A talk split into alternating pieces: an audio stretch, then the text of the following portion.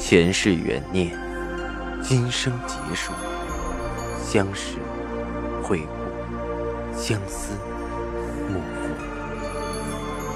忘川河畔孤等，三生石前许愿，浮华落尽，只余情深入。欢迎收听由喜马拉雅出品的《情似故人来》，作者。文安初心忆故人，蒋波，魅影，明月照经纶，木千林。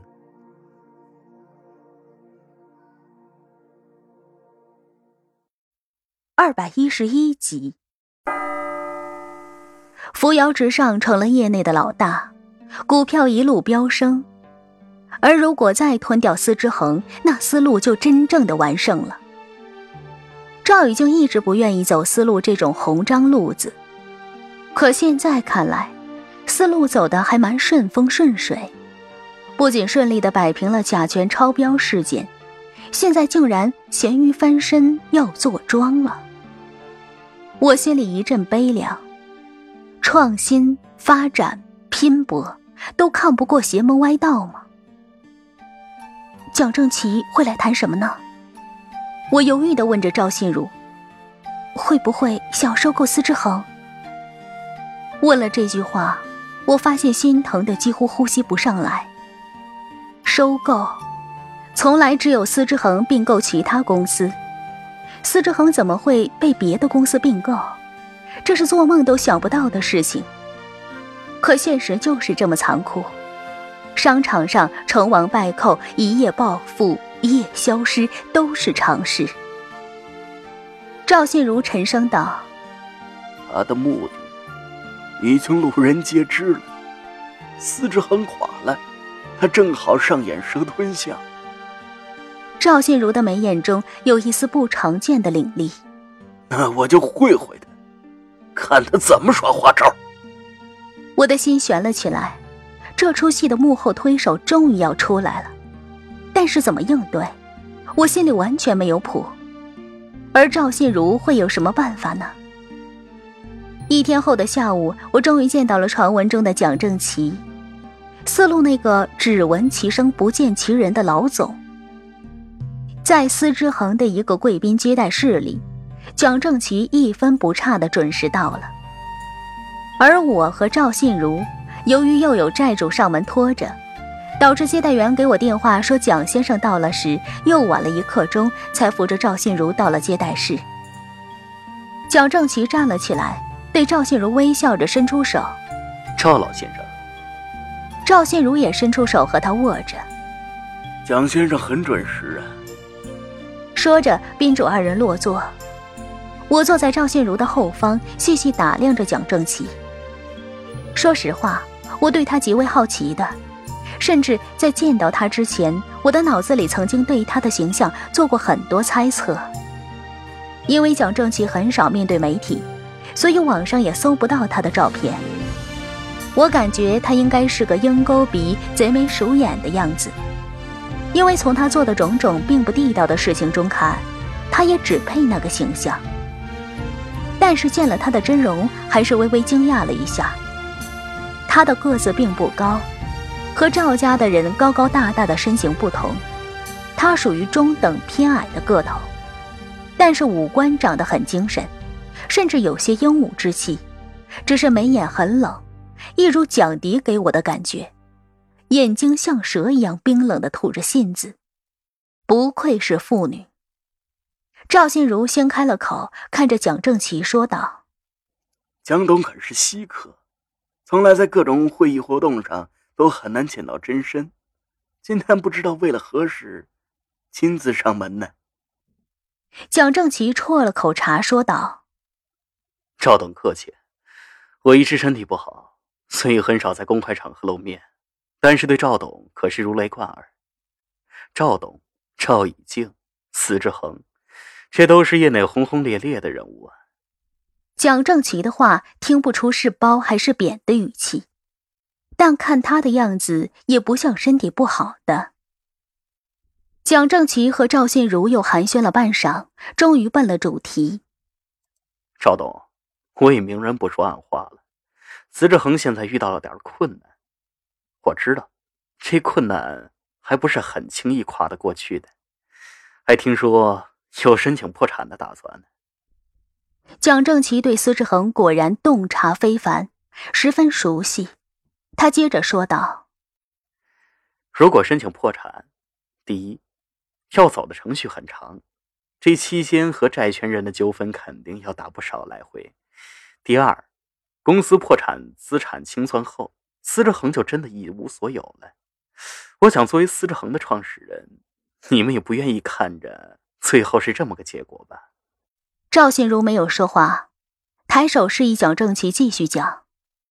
所以我们打算和司之恒友好合作，出资并购，这样司之恒的所有债务由司路来负责，而所有股东也依然可以在司之恒任职，包括赵董。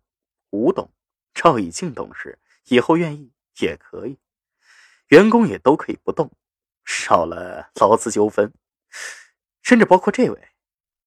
抬手指着我道：“宋小姐，思路也敞开门欢迎。”我愣了一下，蒋正奇下的功夫不浅，连我都认识，只是不知道他知不知道他的思路欢迎我，他的宝贝女儿可不欢迎我。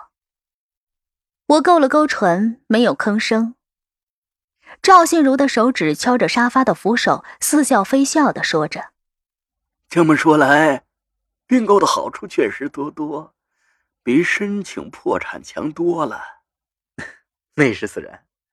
蒋正奇说道：“和债权人的债务纠纷和工人的劳资纠纷都是头疼的事儿。”蒋正奇不愧是资深的老狐狸。说话鞭辟入里，所以赵董，你也考虑一下，换个角度，一切都会是个转机，甚至是个机遇。我想，如果赵以静在的话，一定会冲他冷声来一句“滚出去”。思路收购司之恒，倒成了机遇。赵信如也没客气，看着蒋正奇说道：“嗯，言之有理，不过……”他的声音凌厉起来。司之恒宁肯破产，也不会把基业空手让给那些不值得托付的人。蒋正奇还要说话，赵信如已经淡淡的抬手：“慢走，不送了。”赵信如的逐客令下的比较委婉。蒋正奇顿了一下，看着赵信如，眼神冰寒的，似乎能射出刀锋般的光。不急不急，赵董，再慢慢想想，想好了随时可以联系我。啊！说着，取出一张名片，放到了面前的小桌上，利落的走出了接待室。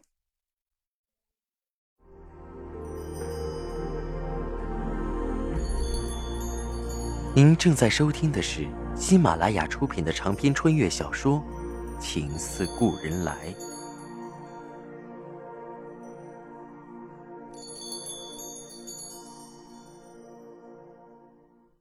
贵宾接待室里只剩我和赵信如，老人终于松下紧绷的神经，手扶着额头，身子都有些微微的颤动，估计是气的。而我也有些支撑不住，捂着嘴跑了出去。不多时回来，赵信如看向我的眸子里有了丝光彩。青阳，你是？我的脸微微有些泛红，已经检查过了。还不到两个月，赵信如一抚掌，眉眼舒展开了。怎么不告诉我？这是最近唯一的好消息，已经终于有后了。说着话也多起来。以后不能这么辛苦，我再找个司机。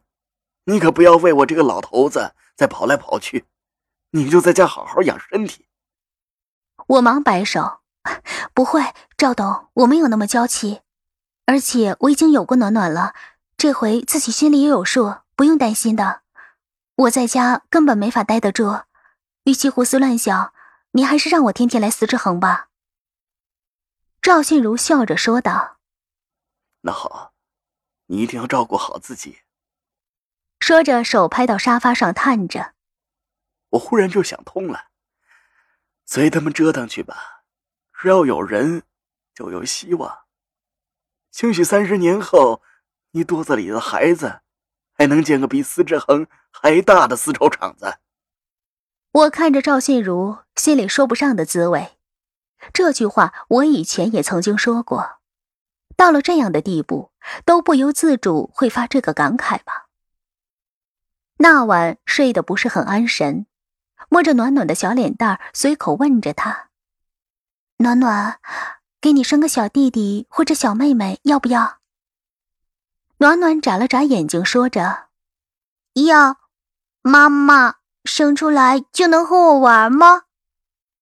我被女儿的童言无忌逗得扑哧一笑，这也是我这么久以来唯一的笑颜。我摸着他的小脑袋，陪他细数：“你要等他长大。”窗外是一弯残月，月牙越来越窄了。到了月底，也就是除夕了。第二天一早，手机很早就闹了起来。我接起来。是马董事的电话，青阳，赵董的手机没开，你通知他今天别来公司了。工人又闹起来了，都围到公司门口了。赵董身体不好，可别来了有个闪失。我应着挂了电话，赶忙起来穿好衣服，赶到赵信如家里，把马董事的话转达给他。赵信如想了想，说道：“还是过去吧，我看看是要做什么。”我劝了几番，劝不住，只好开车带着赵信如到了司之恒。远远的就看到一群工人举着横幅围在司之恒的门口，嚷嚷着。听众朋友，您刚刚收听到的是喜马拉雅出品的长篇穿越小说《情似故人来》，作者文安初心忆故人，播讲魅影。明月照经纶，莫千林。更多精彩有声书，尽在喜马拉雅。